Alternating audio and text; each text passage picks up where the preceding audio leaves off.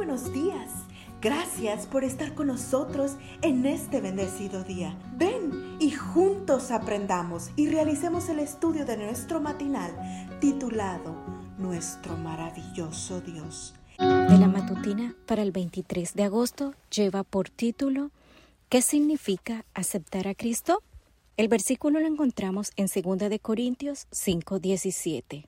Dice: Si alguno está en Cristo, nueva, criatura es.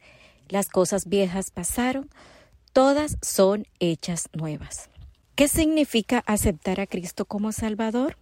Comencemos por decir lo que no significa, tal como lo ilustra a W. Tozer. Cuenta Tozer que en una ocasión se encontraban un grupo de predicadores en el restaurante de un hotel hablando sobre lo que significa aceptar a Cristo. En medio de la conversación, uno de los predicadores dijo que llevar a una persona a Cristo era lo más fácil del mundo y ofreció dar una demostración. Cuando el mesonero se acerca, el hombre le pide un minuto de su tiempo. Entonces le pregunta si es cristiano. Cuando el joven responde que no lo es, el predicador le pregunta si le gustaría hacerlo. Cuando ahora responde que no ha pensado mucho en eso, ¿qué le dice el predicador? Todo lo que tienes que hacer es aceptar a Cristo en tu corazón, le dice. Pues entonces creo que sí, responde el mesonero. Al final de la conversación, el predicador Da gracias porque el joven ha aceptado a Cristo y le pide a Dios que lo bendiga en su nueva vida. ¿Aceptó realmente a Cristo ese joven? ¿Entendió lo que significa la preciosa sangre de Jesús derramada en la cruz para el perdón de los pecados?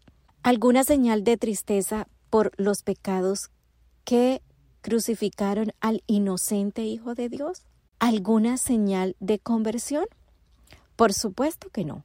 Según escribe el mismo Tozer, aceptar a Cristo significa establecer con Él una relación salvadora que es a la vez revolucionaria, completa y exclusiva. Revolucionaria porque implica no solo una mejora, sino una total transformación de la vida completa. Porque ningún aspecto de la vida del individuo queda fuera del proceso de cambio. Exclusiva porque el amor de Cristo deja de ser un interés entre muchos para convertirse en el motivo dominante de la vida del cristiano. ¿No es esto lo que dice nuestro texto de hoy? Si alguno está en Cristo, nueva criatura es. Las cosas viejas pasaron, todas son hechas nuevas. No es suficiente creer acerca de Cristo. Debemos creer en Él. La única fe que nos salvará es la que le acepta a Él como Salvador personal, que nos pone en posesión de sus méritos. La fe salvadora es una transacción por la cual los que reciben a Cristo se unen a Él mediante un pacto, el deseado de todas las gentes, capítulo 36, página 318. Oremos. Santo Espíritu, obra en mi corazón una transformación completa.